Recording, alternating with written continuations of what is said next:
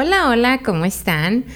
Estoy feliz de estar de regreso y muy bien acompañada. Eh, así como que el corazón late, late, late, late. Y estoy entre la emoción y el nervito y aquí ya a punto de escuchar una terapia en vivo. Porque creo que hay ahí unos temas sueltos. Pero el día de hoy les voy a presentar a una persona que en los últimos mm, casi tres años semana a semana puntualmente ha estado acompañándome en, este camino de, del cambio, de la aceptación, del amor propio, del ser, con toda la paciencia y haciéndolo de la manera más dulce, más amena, más divertida que se ha vuelto así como que el día favorito de la semana es los miércoles a las 11 de la mañana cuando tengo cita con Dion. Dion Tamayo, mi psicóloga hermosa. ¡Ay, gracias, Dion! Muchas gracias. Hola, hola, hola, Muchas gracias. Se hizo, por fin. Sí. Tantas platicadas de aterrizar esto, ¿no? Muchas gracias por la invitación. Estoy también muy contenta y muy emocionada. Muy abierta a qué es lo que vamos a platicar venía en el carro pensando como, ay, qué tema, y, ponerme como muy profesional, ¿no? Le decía, bueno, siempre estoy diciendo, sé tú, toma, toma la recomendación, ¿no? Entonces, bueno, pues vamos a ver qué sale. Este espacio es totalmente tuyo, Dion. Teníamos aquí un tiempito platicando de que, ¿qué vamos a hablar? Y ya hace como 40, 50 minutos recorrimos todos los temas, porque la verdad que es una persona que podemos empezar de la A a la Z y ella va a ir eligiendo los temas. Así que ahora vamos a hablar del amor, de qué es el amor y todo lo que engloba, haciendo uso de que es febrero, de la mercadotecnia y el 14 de febrero, pero esto va más allá, o sea, el amor yo no creo que sea nada más el 14 de febrero, ni tampoco sea el amor a la pareja, al noviecito o al querer estar acompañada en una fecha así. Este, sí es más fácil reconocerlo en, en, una pareja y en lo que sientes cuando conoces a, a tu ideal, o cuando nacen tus hijos, ¿no? Es así como que ahí sí sientes como toda esa lluvia de emociones y adrenalina y hormonas. Yo siempre he dicho como que al momento que nació Santiago sentí como que un químico cambió en mi cerebro, o sea, como que ya fue imposible regresar a ser la otra persona. Un antes y un después muy, muy marcado, que no me pasó, por ejemplo, cuando conocí a Roberto, o sea, pero bueno, el amor. El amor, qué tema, ¿no? A mí me encanta. Durante años, muchos años de mi vida, he estado enamorada del amor, explorando qué es eso, cómo, cómo se puede obtener la idealización del mismo, pensando, por supuesto, en mi adolescencia que el amor estaba concentrado en una relación de pareja, ¿no? En aquel entonces no veía yo el amor a mis papás, por ejemplo, o de mis papás a mí, ¿no? Para mí era algo normal eso y no lo concebía como, como ese detalle extra, ¿no? Que ahora como mamá y como adulto veo que hay personas que, que no lo tienen hacia los hijos o hacia los padres, ¿no? Y entonces, eh, pues a propósito del mes de febrero y que la mercadotecnia ha utilizado estas emociones, esta en específico, como una forma de vender todo, ¿no? Entonces te venden los cigarros porque te ves más masculino y vas a tener a la chica ideal, ¿no? Te venden el carro porque va a ser bien poderoso y así vas a tener a la persona ideal junto a ti, ¿no? O te venden el brasier porque te van a levantar las boobies y tantos van a querer estar contigo, ¿no? Y, es un juego entre el sexo y el amor que la mercadotecnia usa porque es, creo yo, una de las emociones que nos traen locos, ¿no? Andamos como el burro con la zanahoria enfrente tras eso todo el tiempo y nos dicen, eh, si tienes hijos vas a tener eso, si tienes una carrera vas a tener eso, ¿no? Si tienes un doctorado vas a tener eso. inside joke, inside joke. Si tienes este, la pareja tal o, la posición económica tal o etcétera, ¿no? Y ahí vamos, cada vez más perdiéndonos, viendo hacia afuera, buscando hacia afuera, a veces desesperadamente, a veces con desaliento, de repente hay personas después de un tiempo que dicen, ay, pues yo no nací para amar, nadie nació para mí, hasta canciones hay, ¿no? Este, pensando que algo tienen mal y que por eso no se merecen este amor y por eso quedan solas o solos eh, sin pareja, ¿no? Y a eso le llaman soledad. Y no derecho al amor, ¿no? Entonces, si nosotros quitamos la zanahoria de enfrente que nos han puesto, nos han puesto, quiero, quiero ponerlo como a veces a propósito, con intención, como hablamos ahorita de la mercadotecnia, y a veces desde la ignorancia y sin intención y con todo el amor, hablando de, por ejemplo, las carencias de los padres. De repente, el otro día una paciente me decía, y yo le dije a mi hija, pues él no es tu papá y te compra todo. Entonces, le debes respeto y obediencia total. Y yo casi muero, ¿verdad? Porque ella, con toda la mejor intención de tener una buena relación familiar, de pareja, con la hija, etcétera, etcétera, pues le está dando un mensaje súper fuerte a su hija, ¿no? Súper fuerte. No es su intención, por supuesto, cuando lo aterrizamos, ay, no puede ser y la, la, la, ¿no? Pero, ¿por qué pasa? Pues pasa porque estamos desconectados. Si nos ponen la zanahoria enfrente y nos dicen que el amor viene de afuera y no nos dicen que el amor viene de adentro y lo tenemos con respecto a lo vamos creciendo en nosotros o valorando en nosotros, observando, alimentando, nutriendo, etc. Entonces dejaríamos de estar comprando tantas cosas, ¿no? ¿Y cómo hacerlo, no? Como hace ratito que platicábamos de una persona, ¿no? Y que le quiero dar esta, estos valores a mis hijos, por ejemplo, ¿no? Y entonces, ¿qué les dices? Pues tú te los tienes que dar a ti primero, ¿no? Y ser un poco egoísta, ¿no? El tema del terror.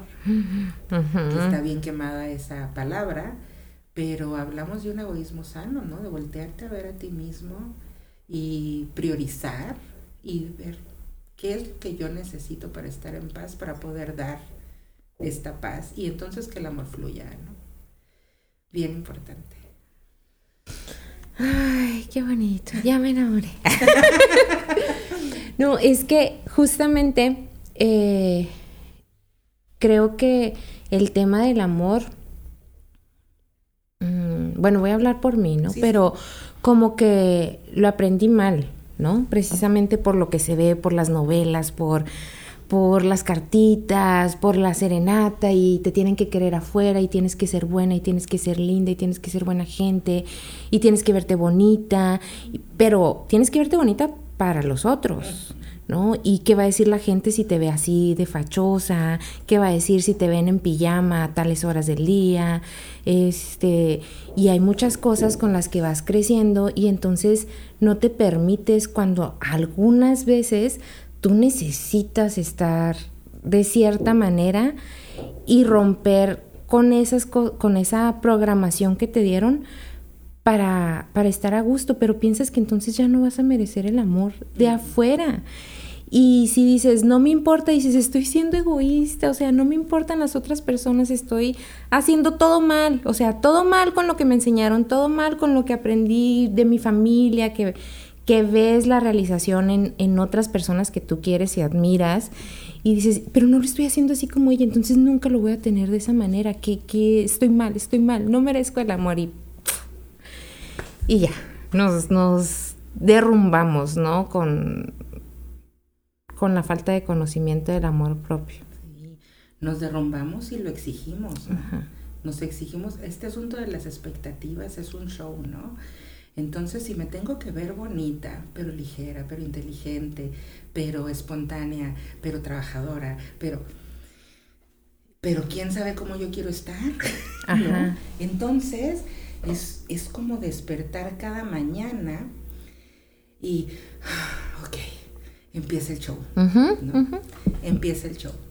Desde los que vivimos en pareja, voltear a ver a la pareja y sonreír y lavarnos los dientes rapidito, como de repente los primeros este, meses a lo mejor, ¿no? Algunas personas años, se levantan escondidas y se lavan los dientes o se hacen, echan juego bucal y se ponen polvito, ¿no? Para despertar bien bonitas, ¿no? Este, o aprietan para que no se les salga el pelo en la noche, ¿no? y, y entonces con esta autoexigencia de ser inhumano, ¿no? Porque pues eso es ser inhumano, le estamos exigiendo al otro también esto, ¿no? Y entonces el otro también se pone de cierta manera y, se siente esta dureza entre la pareja que es muy triste y que, y que les hace sospechar, a lo mejor no me quiere tanto hoy, a lo mejor está de malas. Se está tardando de regresar de trabajar, a lo mejor trae a alguien, ¿no? Y no es muchas veces cierto eso. Muchas veces es esta dureza del no ser como tú eres que provoca en el otro esta plasticidad también, ¿no? Por supuesto, no nos podemos responsabilizar de las otras personas porque no es nuestro papel y entre paréntesis solamente ponemos la responsabilidad de los padres con los hijos, ¿no? Pero fuera de eso, no tenemos responsabilidad sobre otras personas sobre lo que sientan o sobre lo que hagan, pero sí sobre nosotros mismos. ¿no?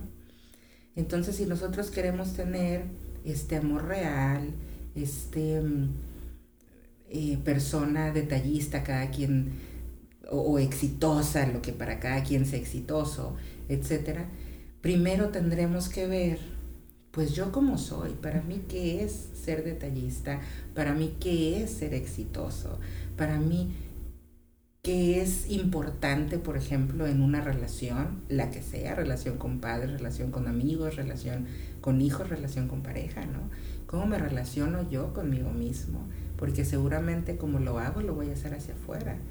Pasa este fenómeno en las, en las parejas, que al principio pues todo es amor y dulzura, ¿no?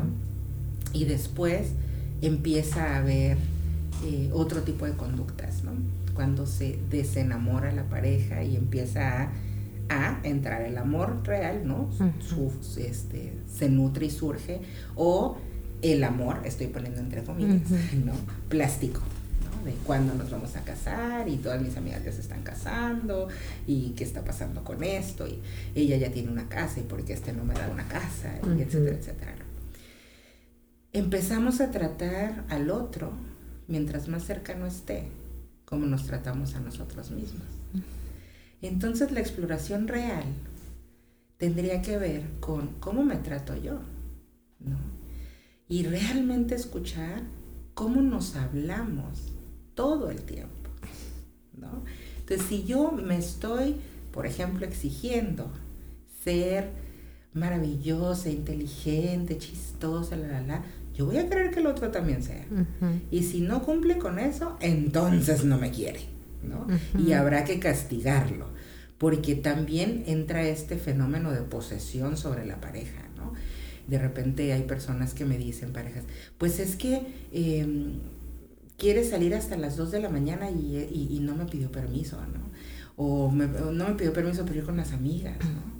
No es genérico, es hombres y mujeres. Y yo, ah, caray. como con los papás, con los hijos o cómo, ¿no? Este, entonces, como se tratan, como nos tratamos a nosotros mismos, vamos a tratar a la pareja. Si nosotros nos estamos criticando todo el tiempo, vamos a criticar a la pareja todo el tiempo.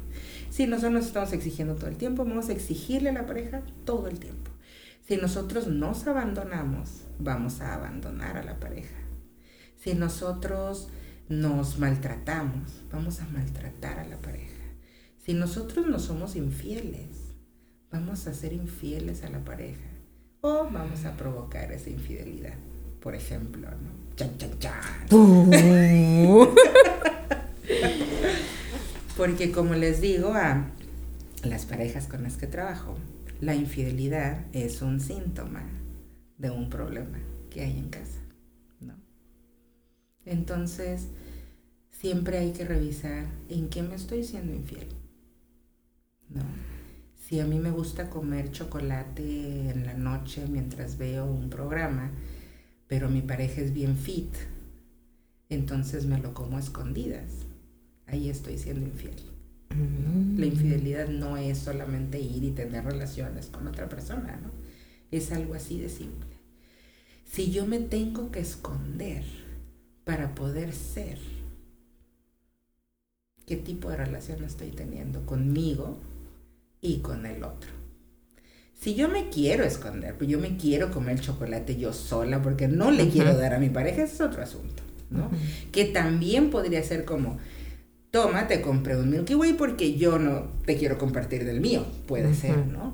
Pero es, hay que revisar esas cosas, ¿no? Si yo estoy viendo un programa súper a gusto y llega mi, mi pareja y le cambio porque no le gusta el fútbol y, va a poner carota, ay, qué flojera la carota, entonces prefiero sacrificarme, pues luego pregúntate cómo le cobras ese sacrificio, ¿no? Porque cuando hay discusiones, que todas las parejas hay, todo lo que yo hago por ti. Y entonces como todo lo que yo también hago por ti, pero que no se dicen, ¿no? Que no se dicen. Entonces, cosas así de simples pueden llevar a una infidelidad de esas que tanto miedo nos dan, ¿no?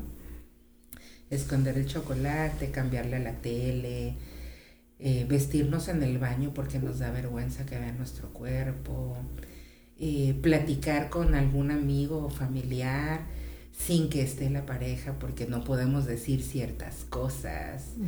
eh, decir que sí cuando queremos decir que no, etcétera, ¿no? Y a eso ponerle, es que como lo amo o como la amo, estoy haciendo esto. Y es como, bueno, ¿y tú cómo te amas? Y ese tipo de infidelidad hacia ti mismo es la puede percibir la otra persona? ¿Es como una invitación o, cómo, se conecta eso? Pues basándonos en el hecho de que somos energía y animales racionales, le quiero poner también entre comillas, porque pensando medio razones, pero bueno, este, nosotros sentimos, ¿no? Esta, todas las personas tenemos esta cosita muy famosa que se llama intuición, ¿no? Y percibimos cosas que decidimos en algún momento hacerle caso o no. Generalmente cuando no le hacemos caso, eh, eventualmente nos reclamamos, ¿no? Sabía que esta persona no era de confiar, por ejemplo, ¿no? Y entonces la persona que no era de confiar resulta que, no sé, hace chisme, qué sé yo, cosas, ¿no? Yo lo sabía, pero no me hice caso. Ajá. ¿Por qué no te hiciste caso?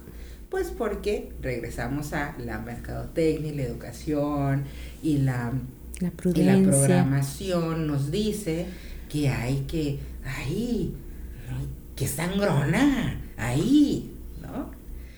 O le decimos a los niños, ándale, besa a tu tío tal, es tu tío que te quiere mucho. Primero la familia. Primero la familia, ¿no? Y aquí leales hasta el fin, aunque no sea cierto eso, ¿no? Entonces, em, percibimos, sí percibimos, ¿no? Esta, esto es a lo que me refería como con la dureza en la relación, ¿no? Percibimos muchas cosas, incluso en el enamoramiento, ¿no? Que es como, ah, caray, ¿qué es esto? Y lo dejamos pasar, ¿no? Cosas que no nos agradan, o eh, que son focos rojos para nosotros. ¿no? Cada uno tenemos un, una, un sistema de lo que no es negociable para nosotros y lo que sí. Pueden ser cosas muy simples como para mí no es negociable prestar mi perfume, por ejemplo, ¿no? Y, qué ridículo. Pues sí, pues así soy, ¿no? mi cama es bendita, ¿no? Nadie se puede acostar ahí, salvo mi hija. Mi recámara es un lugar que súper íntimo, ¿no? Más que el baño. O sea, más que el baño, ¿no? Entonces de repente hay personas que van y se acuestan en las camas de otras personas y es como, ¡y no! mi cama no! y eso es un no negociable, ¿no? Entonces cuando estoy en una relación de pareja o en una relación con mis hijos, ¿no? Que van visitas y de repente la pareja sube a las amigas o los amigos y yo tengo este tema con mi, mi, mi cama y nunca lo he hablado, ¿no? Y en algún momento de la relación, antes de que viviéramos juntos, ya veíamos o ya intuíamos que esta persona es mucho más ligera que yo, ¿no? Es como, como muy, ¡eh, pásale a mi casa, no pasa nada! Y yo no soy tan así. Ay, pero lo amo tanto. Pero la amo tanto. Y ay, hablar de eso, ay, lo voy a hacer sentir mal. Entonces, ni es tan importante. Ajá. Ay, ¿qué? Ay, es una cama. ¿Qué tiene? ¿No? Y al rato, 10 años después, 7 años después, 15 años. ¡Ah, siempre tienes gente aquí metida en la casa, estoy hasta el barro. Entonces la pareja, uy, pues ¿qué pasó? ¿No? Yo siempre he sido así. Lo intuimos, lo vimos, hicimos caso omiso. Hay personas que no ven, ¿no? Que dicen, ay, es que yo no tengo intuición. Estas personas están muy, muy, muy, muy, muy, muy desconectadas, porque todos tenemos. Pero estas personas ya se acostumbraron a ni siquiera escucharlo, ¿no? Las que la mayoría lo escucha, muchos lo ignoran y después se reclaman. Y una minoría lo escucha, lo ejecuta, a veces con culpa. Ay, qué pena, pero, pero pues ni modo, pues no, híjole. Y luego ya íbamos evolucionando. Resulta que mientras más tú eres, más personas alrededor que son, empiezas a tener. Ah, eso está muy padre. Como por ejemplo en el tema de las mamás, cuando platicamos entre nosotras y decimos, ay, no, mi hijo, ay, eso me encanta, me encanta, sí, a mí también, ay. Ay, se despierta tres veces en la noche, pero me encanta, lo amo. Sí, quería tanto ser mamá. No, no, no me canso, no. Ay. Y hasta que una dice, ay, no, la verdad es que yo estoy hasta el gorro. Ya quiero que regresen a la escuela, por ejemplo. y entonces, yo también, ¿no? O como ahora, primer día de clases presencial de mi hija, a la cuadra yo estaba llorando, ¿sabes? Me salieron las lágrimas de dicha y felicidad por muchos temas, ¿no? Y la amo enloquecidamente, pero necesitaba tanto que ella tuviera su espacio y yo también, ¿no? Ella es una adolescente, entonces en algún momento de la pandemia me dijo, mamá, tengo ganas de extrañarte. como buena madre, yo no le dije yo también. Yo le dije, te entiendo, mi amor. Te entiendo. Ojalá regresemos a presenciales pronto. y eso no, no limita el amor, ¿sabes? Eso es algo muy real, ¿no? Te amo muchísimo, pero quiero mi espacio. Te amo infinitamente, pero tengo muchas ganas de echarme el cafecito en silencio en la casa, ¿no? Te amo muchísimo, bueno, quiero estar escuchando esa música ruidosa todo el tiempo. Entonces, ser honestos, de repente cuando las mamás platicamos y alguna desfachatada dice cosas así, es más real. Y entonces genera que las otras también digan, ¿sabes qué? Yo también. Yo también amo muchísimo a mi hijo, pero se despierta tres veces en la noche y yo ya no sé qué hacer. este, y entonces empieza a fluir esta cosa calientita en el cuerpo el amorcito, la cercanía, tienes más ganas de convivir con esas personas, ¿no? Las que son reales, las que dicen, pues cuando llego a la casa me quito el decir y soy la persona más feliz del mundo y todas las, todas las mujeres, sí, yo también, ¿no? Entonces, ser real va a hacer o va a provocar que tengamos una conexión más intensa con la otra persona, mientras más conectados estemos con nosotros mismos. Y eso es el famoso amor propio, ¿no? El cuidarnos, el ser, sernos leales, el escucharnos, ¿no? Y si no nos agredemos, no vamos a agredir al otro. Mucha gente le da mucho miedo decir lo que piensa, ¿no? Digo, tampoco es como para ir por la vida diciéndole a todo el mundo, ¿no? Pero cuando te preguntan, ¿no? Ay, es que lo voy a lastimar o la voy a lastimar. Si tú lo haces desde el amor, es difícil que lastimes a la otra persona. Si la otra persona se quiere sentir, lastimada, se va a sentir lastimada, pero esa no es tu responsabilidad. Entonces, mientras más real y más conectado con uno, mejores relaciones. Vas a encontrar el príncipe o la princesa azul. ¿Sabes qué? Creo que confirmo la teoría así, redondita. Porque por mucho tiempo, y tú lo sabes, eh, yo fui esa persona que me exigía de sobremanera, que llegué a pensar incluso que para poder seguir caminando por mi tema de la psoriasis era necesario tener una silla de ruedas, ¿no? Para poder hacer todo lo que tenía que hacer. Que ese día me acuerdo que te explotó la cabeza, ¿no? Así como que, descansa. No, no puedo descansar, ¿no? Descansar. Esa era, eso. Y obviamente me exigía muchísimo a mí y como yo andaba pilas todo el día, era Roberto, dale, ¿no? Y, descansar, no, aquí no se descansa, papacito, dale, porque hay las metas no se cumplen solas, bla, bla, bla. Logramos hacer muchas cosas, construir muchas cosas de las cuales estamos muy orgullosos. Se llega la pandemia, pero precisamente, y nos encerramos los tres, ¿no? Este, el nervito de la pandemia, del trabajo, pero posterior empieza a pasar todo lo de Santiago. En ese tiempo, creo que ha sido la primera vez en mi vida que yo fui yo, sin querer que nadie me aceptara. O sea, sin intentar encajar con nadie, ni siquiera con Roberto, ¿no? O sea, no te voy a decir que yo en mi casa siempre ando guapísima y arreglada, no, o sea, me levanto con mi ropa de pordiosera, sus sus camisetas son mis pijamas, o sea, nada, nada de eso, ¿no? Pero eh, sí había como un límite para mí, ¿no? De que, oye, pues ya tienes como que todo el fin de semana sí no está padre, ¿no?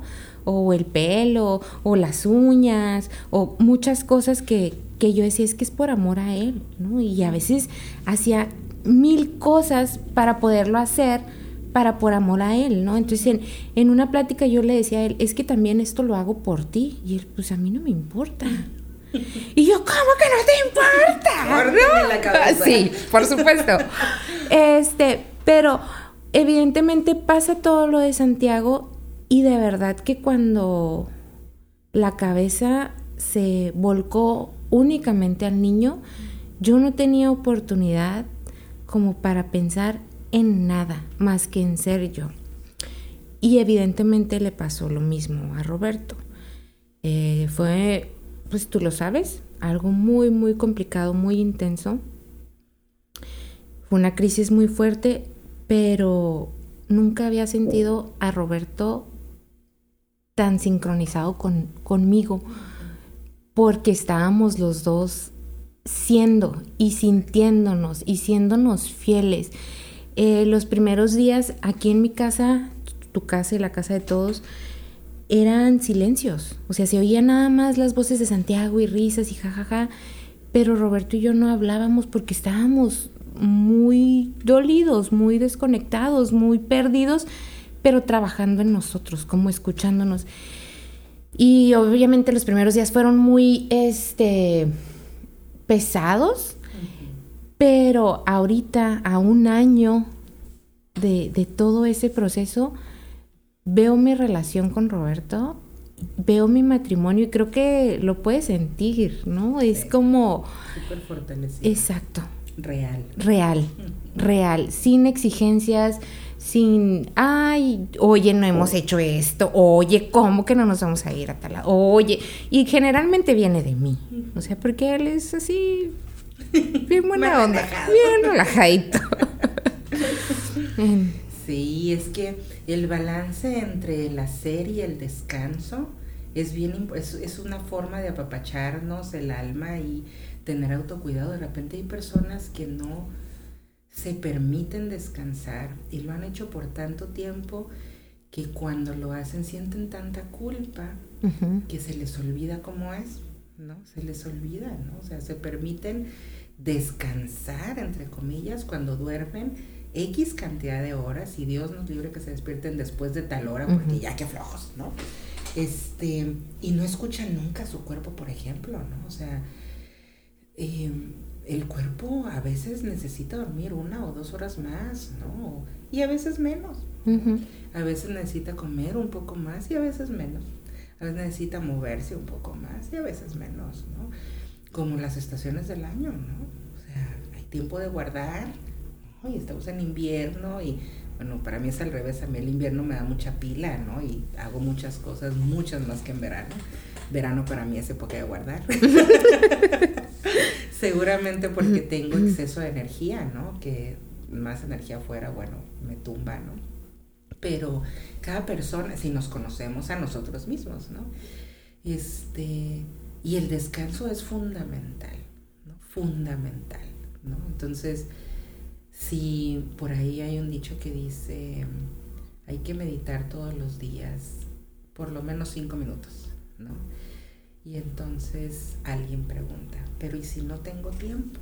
Pues entonces hay que meditar 10, ¿no? Me costó mucho trabajo entender ese, esa, imagen que vi, esa imagen que vi en Facebook. Dije yo, pero pues está diciendo que no tiene tiempo, pues ¿cómo va a meditar más tiempo? Está una, es una locura, ¿no? Pues ¿cómo que es una locura? Porque entonces necesitas poner más atención en ti si estás tan ocupado, ¿cómo lo equilibras? De repente, por ejemplo, me pasa como, como madre soltera, que soy. Trabajo todo el día, varios días, como todos saben, desde muy temprano hasta muy tarde, con algunos horarios de descanso, que es la hora de la comida, ahora en presencial ir por mi hija a la escuela, etcétera, ¿no? Pero hay otros días de la semana laboral que no trabajo, como hoy, por ejemplo, los viernes no trabajo. Y entonces, eh, con mi hija, los días que trabajo todo el día es, buenos días, vamos a la escuela, la, la, la, ¿cómo te fue? ¿No? Todo como operativamente funcional, ¿no? Con sus excepciones, si, si nos enfermamos o X, ¿no? Pero para que los días que no trabajo, yo no existo para nadie que no sea ella. Bendito que ya regresamos a presenciales. Porque estamos por eso este viernes aquí. Pero al rato me voy a ir a comer con ella a la calle, ¿no? Vamos a platicar y tarará. Y entonces se balancea en mí, por ejemplo, esta forma de ser madre. Puedo estar en, en presencia operativa y en presencia total algunos días, ¿no? Este, por poner un ejemplo, ¿no? Que siempre digo, no me pongo ejemplo porque para nada, pues, simplemente pongo ejemplos. no es práctico hablar de uno de repente, ¿no? Dion, ¿y cómo empiezas a hacer conciencia de que te estás siendo infiel, de que no te estás escuchando a ti? Fíjate que mientras más cosas hagas para escaparte de tu vida, más infiel estás siendo. ¿No? Eso puede ser un buen, un buen inicio, ¿no? Mientras más, por ejemplo, eh, tengo la tele prendida y estoy en el celular al mismo tiempo y estoy este, platicando con alguien en el celular, Em, en un día de descanso, por ponerme. Pues no, no estoy conmigo, ¿verdad? ¿Qué es lo que me incomoda tanto de estar conmigo? ¿Qué está pasando?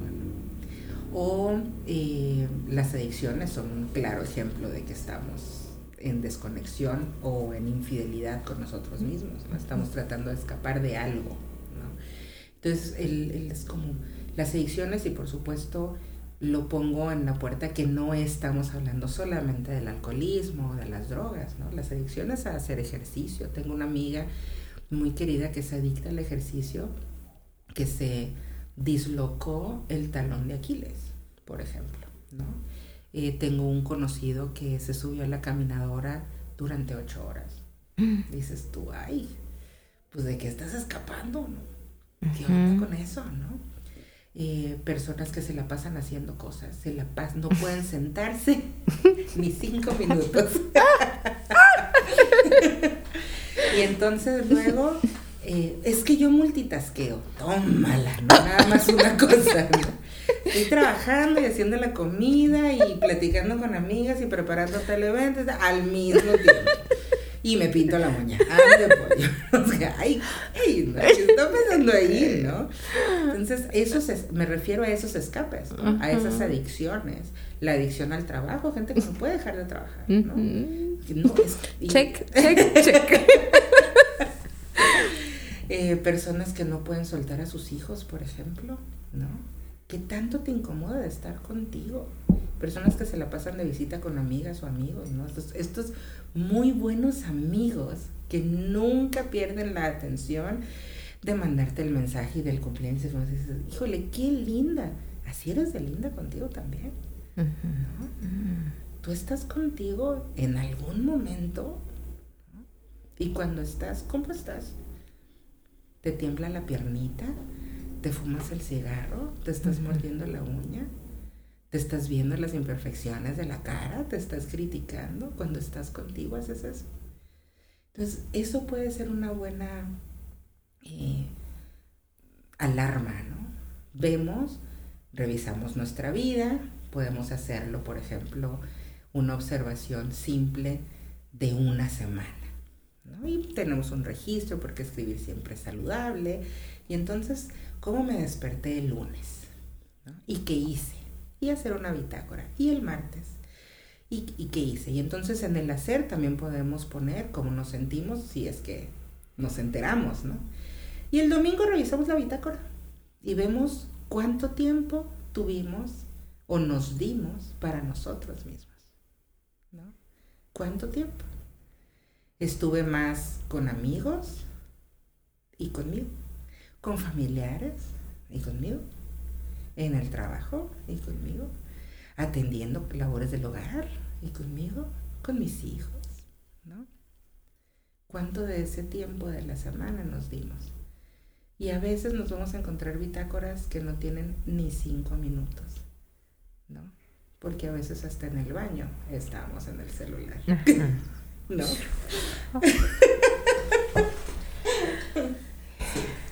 es chin, ¿no? Ni aquí.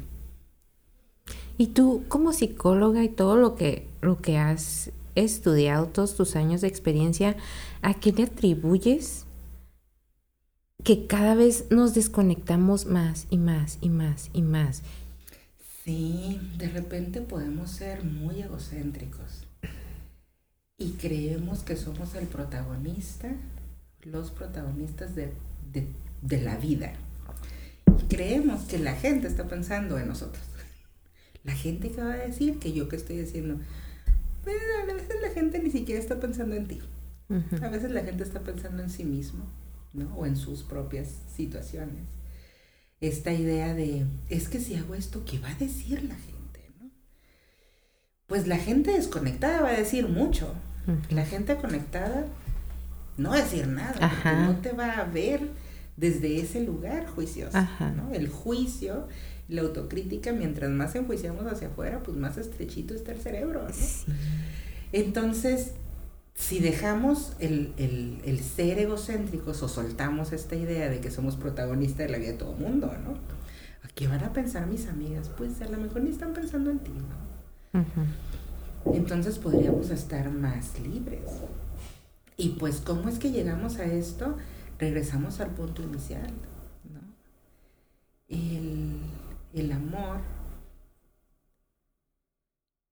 si no está bien puesto, si no es sano,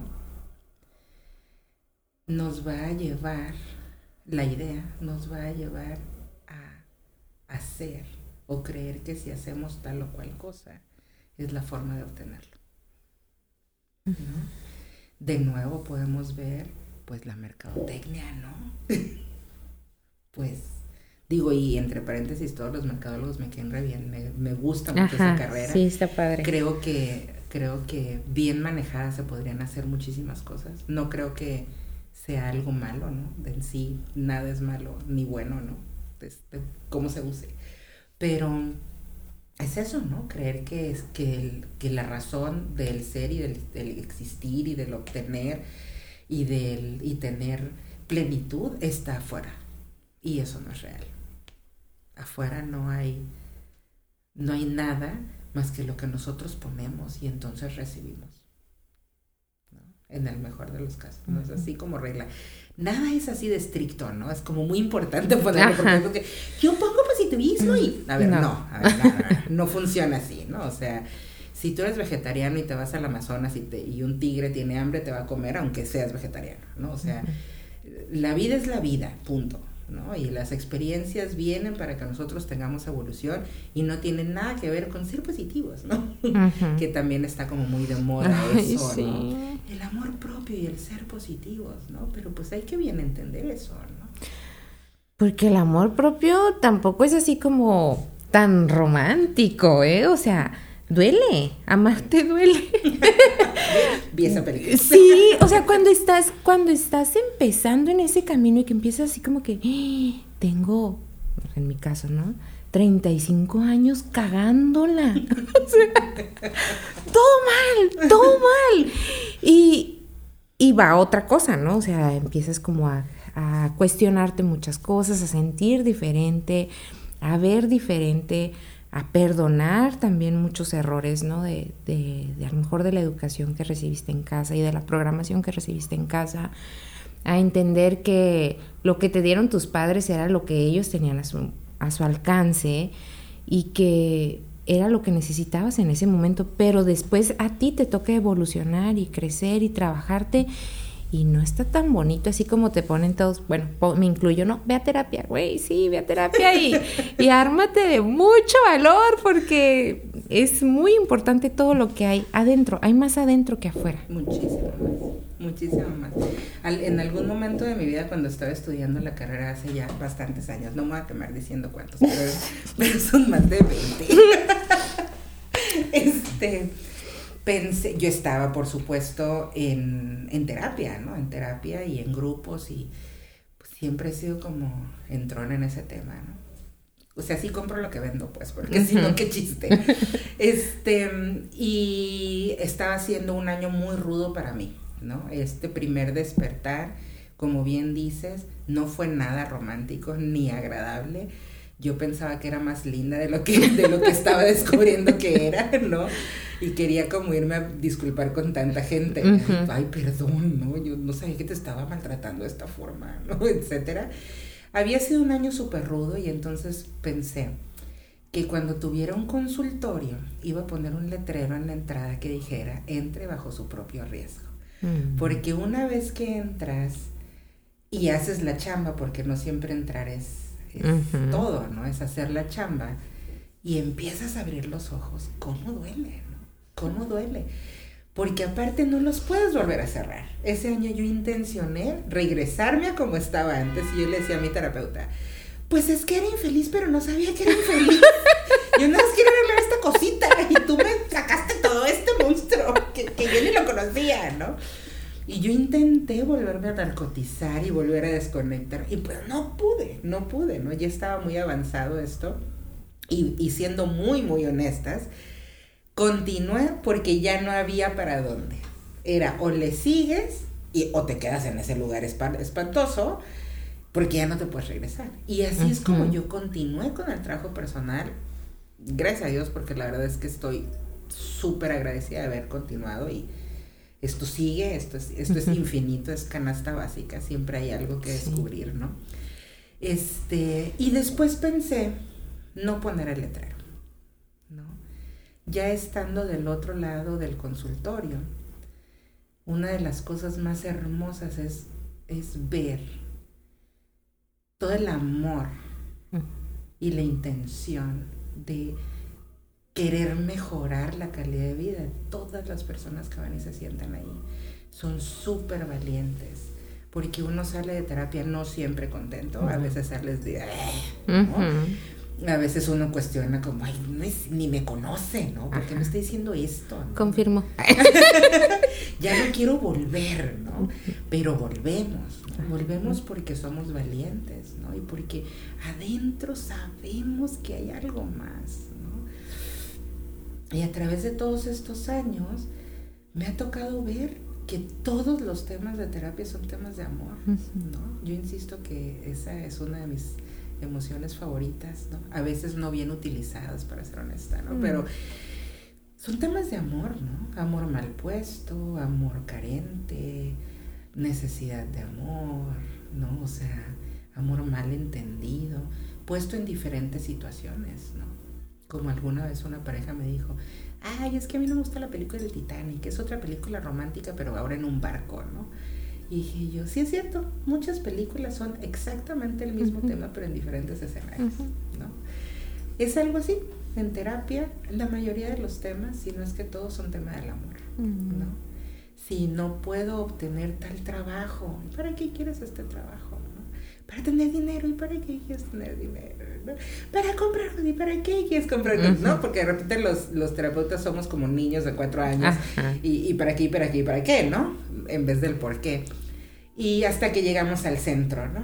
Pues porque de esa manera me van a amar, ¿no? Ah, bueno, y si tú te amas, entonces vas a encontrar qué hacer, feliz, y aparte te van a pagar por eso. Y así vas a tener todo ese dinero, ¿no? Y es como, el terapeuta te pone el holes en el cerebro, ¿no? como, ay, ok.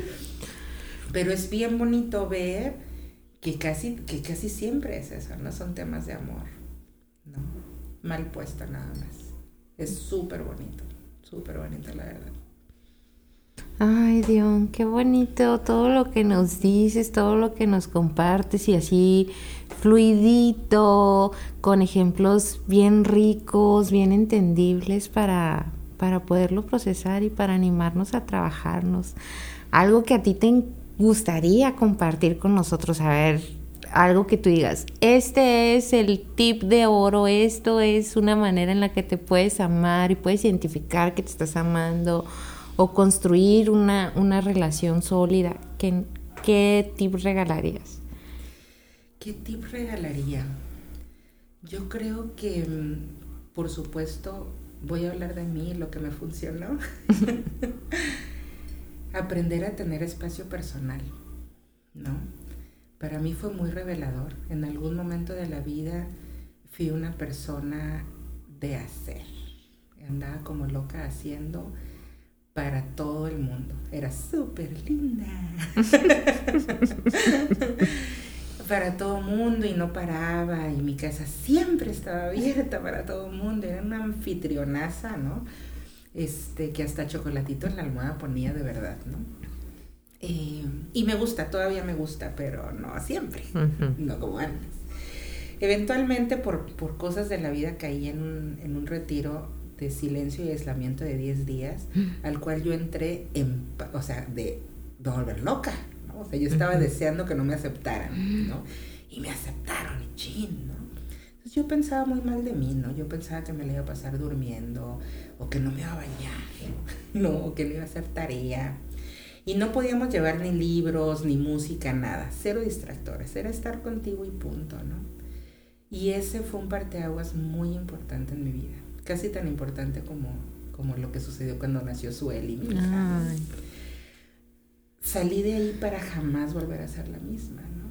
Entonces empecé, empecé a valorarme, mi existencia, mi paz qué tan importante era para yo poder estar con el otro de verdad, ¿no? Porque yo era bien sonriente, ¿no sabes? Sonriente y linda. Pero muchas veces cuando tocaban el timbre, era de, oh, estaba tan a gusto. Pero habría, hola, bienvenido, y qué te ofrezco, ¿no? Y cuando se iban, ay, tengo que limpiar pero limpiaba y no limpiaba por mí. Limpiaba porque qué tal que viene otra persona a mi casa. por ejemplo, ¿no? Fue revelador y yo les invito a todos a que se atrevan, da mucho miedo, algunos más que otros, a tener espacios personales, espacios de nada, de nada absolutamente. Que se salgan a caminar a la playa, los que vivimos cerca de playa, qué afortunados, ¿no? a caminar así nada más, sin música, sin cigarros, sin comida, sin bebida, sin perritos, sin amigos, sin hijos, sin nada más. Tú y, tu persona y la naturaleza, ¿no? O a la montaña o al parque, ¿no? Y nada más respirar, nada más estar conscientes del cuerpo. ¿Cómo se siente? ¿Está cansado? ¿Qué, qué, qué pie carga más el peso del cuerpo que el otro? A ver, ahora voy a modificar la postura. ¿Cómo se siente llenar mis pulmones de aire? ¿No? Fuera de la respiración es muy importante, que lo es. A ver, a ver si es cierto. ¿No? ¿Cómo se siente mover el cuerpo y estirar los brazos y los deditos? No nada más verlos si están gorditos o no tienen manicure, ¿no? Como realmente moverlo, ¿no? Conectar una media hora, 15 minutos, 5 minutos, ¿no?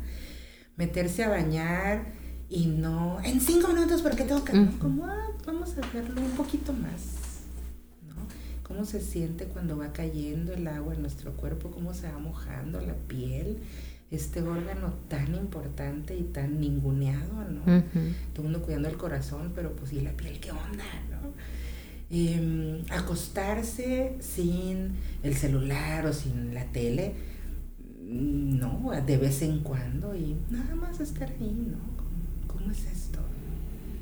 ¿Cómo es esto del descanso en horizontal o en vertical, no? Este, sentarse a tomar una bebida, café, agua, lo que sea, y realmente seguir em, el, ritmo, ¿no? O el, trayecto del líquido en el cuerpo como va calentando cuando es calentito o va enfriando o va hidratando, ¿no? Comer con conciencia, ¿no? De repente agarrar y masticar, fuera de masticar más de 40 veces porque es un asunto de dieta, etcétera, como realmente hacerlo y, y degustar, ¿no? Cada cosa y cómo cada parte de la lengua va aprendiendo y, mm, ¿no?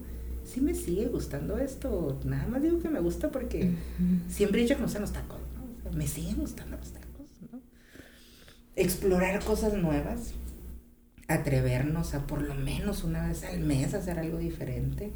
Si nos da miedo, pues qué padre, ¿no? No apto para adolescentes. no, pero atrevernos, ¿no? Atrevernos a, siempre he querido pintar, pues vamos a pintar, ¿no? Vamos, ¿qué tiene, no? Siempre he querido esculpir o siempre he querido, órale, ¿no? Vamos a hacerlo hacer cosas diferentes, ¿no? Irnos a un museo de repente, irnos a un restaurante nosotras solos, ¿no? Irnos a ver esa película ridícula que nos da vergüenza entrar, chin, ¿no? Qué pena, pero pues sí, sí me gusta. Etcétera. Esos pequeños apapachos del espacio personal, en el hacer o en la nada, nos van a ir conectando y nos van a ir ayudando a descubrir cosas y definitivamente amarnos un poquito más. Luego entonces amar al otro. Y en el mejor de los casos, tener esa reciprocidad. Ay, qué bonito, me encantó. Ya estás planeando qué hacer con tu espacio, ¿verdad? Sí. Te vi la cara. ¿Qué voy a hacer? ¿A dónde me voy a escapar? Aprendí a tener esos espacios personales. Y para mí fue muy impactante que en medio de todo lo que estaba pasando aquí en la casa, yo tenía mi espacio de salirme al parque, 15 minutos, 20 minutos, media hora. A veces me quedaba hasta una hora, ¿no? Y, y me decía, Roberto, ¿qué onda? ¿Te tardaste un montón? Ah, sí, es que me sentí cómoda en el parque.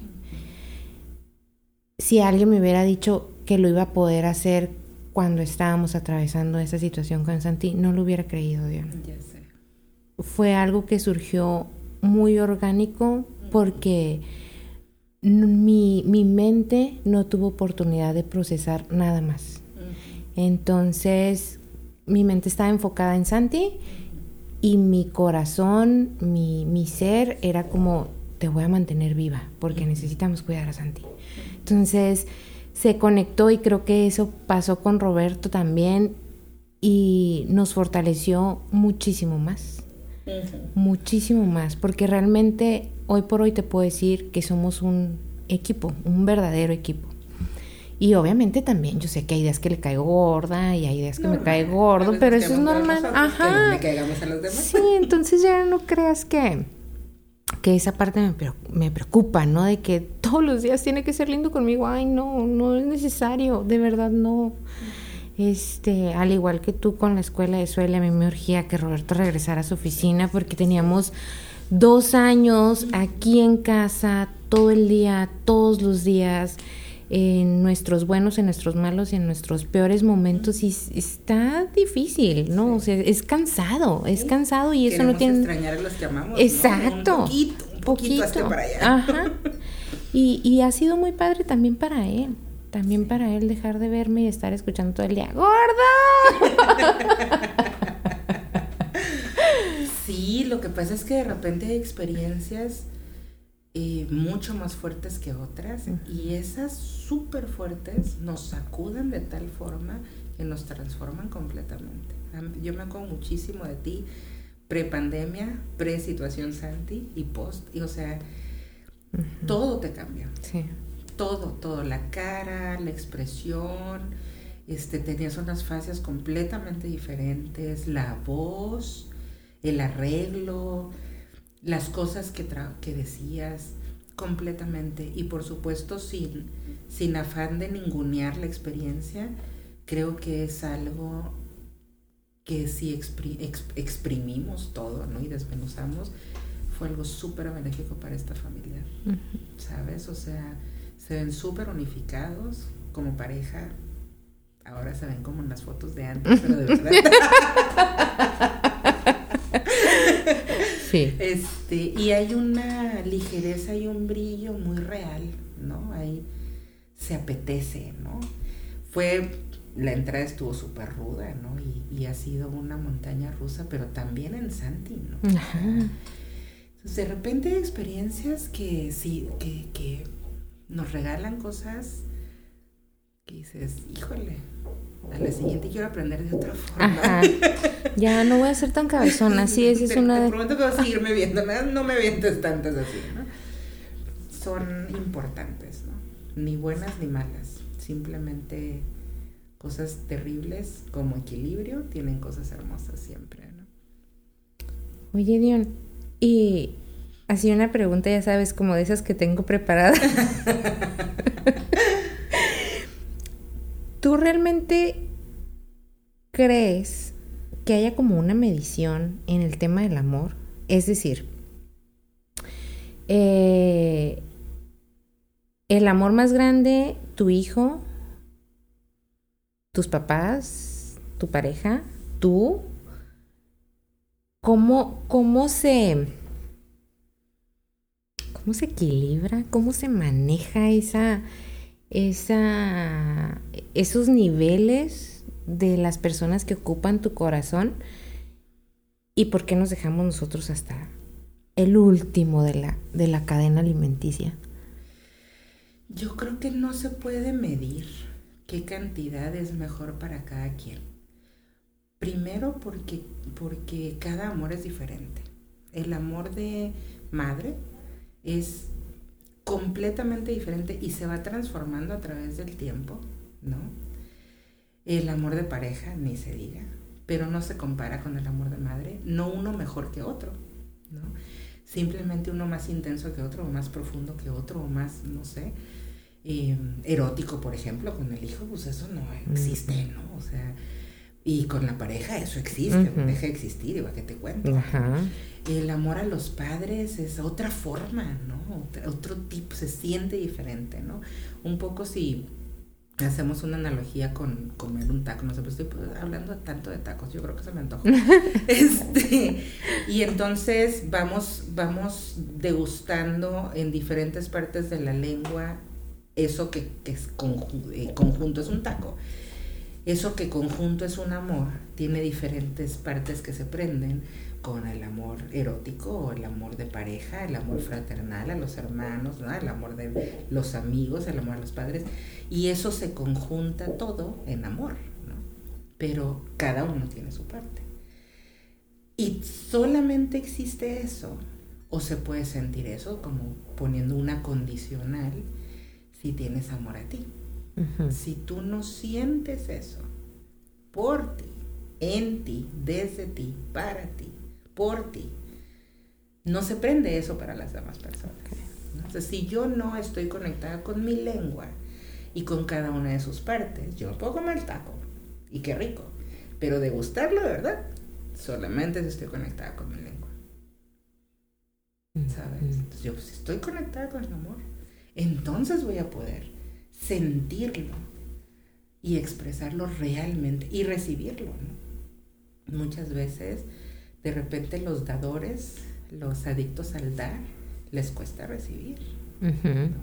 Y entonces, pues eso está desbalanceado, ¿no? ¿cómo quedas si no recibes? ¿Y de dónde lo sacas entonces? Ah, es que yo tengo mucho amor que dar. Ah, mira. ¿Y cómo lo generas? Ah, es que así soy yo. ¿No? ¿Cómo lo generas o cómo lo nutres si no tienes espacio contigo, no te atiendes, no estás contigo? ¿De dónde está saliendo? Pues está saliendo de la cabeza está saliendo del ego, está saliendo de una idea, ¿no? Como yo amo a mi hijo porque está guapísimo. Y entonces si no estuviera guapísimo. O porque es el, inteligente de la clase. Eh, si no se sacara 10 es que, ¿no? Yo amo a mi esposo porque es exitoso, tiene mucho dinero. Si no tuviera, entonces no lo amarás, ¿no? O porque está bien buena mi vieja. ¿no? Ay, ¿qué va a pasar cuando se empiece a caer todo lo que se cae, ¿no? Entonces, ese viene desde la cabeza. Eso no es amor. Eso es una idea. Y le llamamos amor. El amor realmente va más allá de un contenedor, ¿no? Va más allá de un contenedor del cuerpo y del tamaño y de la forma. Podemos tener tanto amor por una mascota como por un hijo, como por un padre, como por un hermano, como por un esposo, o por un trabajo, o por una cana que nos sale, ¿no? De repente tengo una arruga yo aquí que amo muchísimo, cuento una historia de mi vida y la amo. No me encanta, pero la amo, ¿sabes? Y no la voy a exterminar, porque amo mi historia con todo y la revolución que ha sido. Entonces, no se puede medir. A mayor amor, interno, pues mayor amor externo. Ese es el equivalente. Y ya dejen claro como despeja como muchas cuestiones que puedes ver, ¿no? A los ojos. Qué bonito. Sí, sí es. Yo creo que si todos conectáramos, bien ambiciosa, ¿no? Pero bueno, estoy yo de idealista porque sí, sí soy. Este sería muy difícil no querer a todas las personas. Si conociéramos las historias del por qué y para qué hacen lo que hacen, todo el mundo está luchando, ¿sabes? Todo el mundo tenemos una, una lucha, una guerra, un, un por qué, ¿no? Y una razón de de por qué somos como somos, ¿no? El Grinch ese que gritonea y no le gusta la Navidad, hay una razón por eso, ¿no? el que le está mentando a la madre a todo el mundo en el tráfico, hay una razón, ¿no? O sea, está mal expresado, ¿no? Debería trabajarlo, ¿no? Pero si realmente fluimos en esa parte, pues no lamentamos la madre de regreso, ¿no? Entonces, híjole, pásale, tú tienes más prisa por lo que sea. Pero el Leo, no, no me va a ganar el lugar. Porque yo primero. Yo primero. Porque si no, no me amo, ¿no? Oye, pero digo, de vez en cuando está bien sacar al ego y dejarlo que se defienda. Claro, claro. El ego, el ego es un muy buen amigo si lo sabemos mantener en su lugar. es, es este, es un pocito sin fondo, ¿no? Quiere más y más y más y más, ¿no? Pero realmente hace muchas cosas por nosotros, ¿no? Entonces es conocerlo y decir, ok, te voy a dar esta, ¿no? Dale.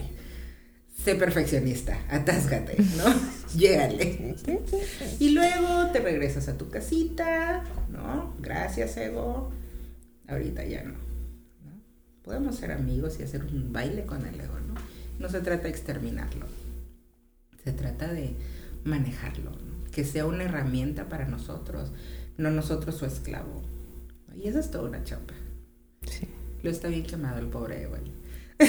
Sí, eso es todo un podcast, porque la, la, verdad es, es una plática que tú y yo hemos tenido. A veces yo siento, es que estoy siendo muy egocéntrica y te platico la historia y tú, Rosy, no.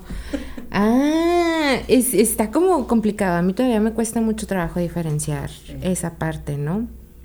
Y yo creo que sí necesito, quisiera saber más sobre el ego y el ser, pero pues a lo veces el ego se disfraza del ser, por eso nos hace trampas. Madres, ¿ves? Eventualmente hablaremos de eso. Dion, muchísimas gracias por estar aquí. Este, ¿cómo te podemos encontrar? ¿Cómo se pueden conectar contigo? Eh, creo que ni siquiera platicamos todas tus tus maestrías y la manera en la que tú trabajas en las terapias y por qué es tan maravilloso estar contigo. Así que platícanos, invítanos. Bueno, eh, a mí me encuentran en la vida.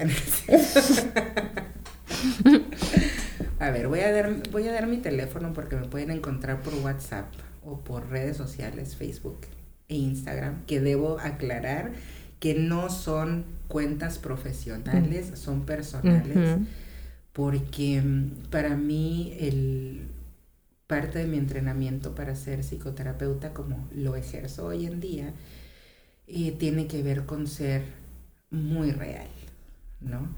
Eh, no pretendo presentarme como, como una persona experta en la salud o como un ejemplo de salud, para nada soy ser humano como todo el mundo. Tengo un montón de cosas todavía que trabajar, pero lo estoy haciendo.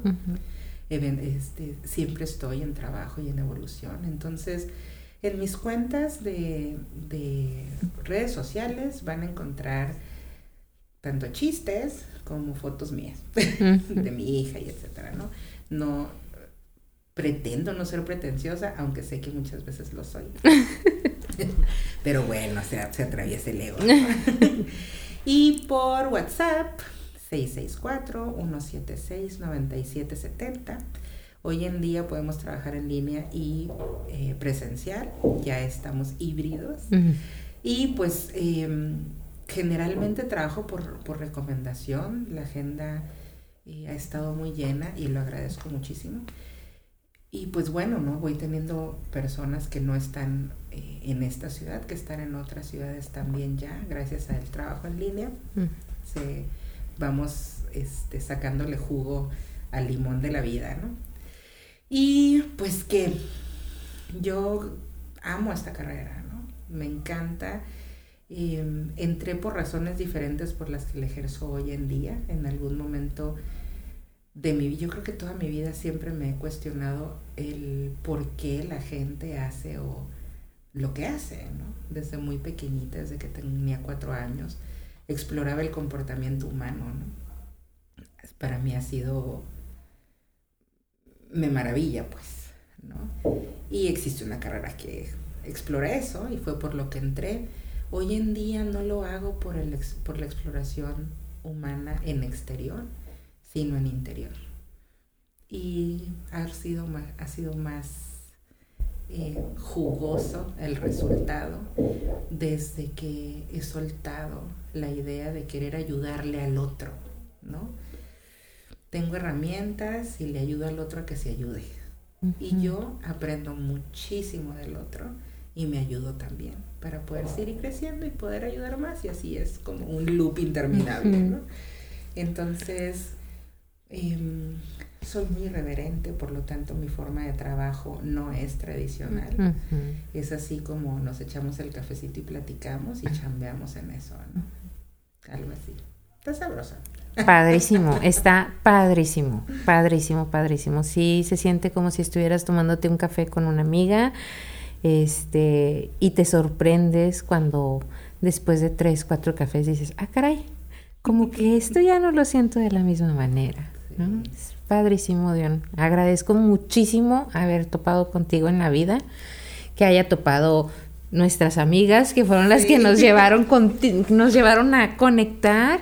Este, qué bueno que tengo amigas igual o más locas que yo para, para que hayan llegado contigo y, y, así a ir haciendo la cadenita. Muchísimas gracias, Dion, por estar aquí y por todo lo que has hecho en estos años en los que hemos convivido. Muchas gracias. Te quiero mucho, Dion. Yo también, el amor fluye. pues muchas gracias por la invitación. Muy honrada, muy agradecida, muy contenta. Este, gracias por el cafecito también. aquí sí hay cafecito cuando charlamos. Y pues bueno, aquí estoy y para mí ha sido un placer acompañarte en tu locura de vida. Ay, Está muy bonito. Así que aquí ya tienen a una súper, súper psicóloga y se van a divertir y van a aprender y se van a querer muchísimo y también la van a querer muchísimo a ella. Así que espero que este podcast hecho con muchísimo amor les guste, se atrevan a compartirlo, a seguirnos en nuestras redes sociales y nos vemos muy prontito. Les dejo un beso. Cuídense mucho. Bye.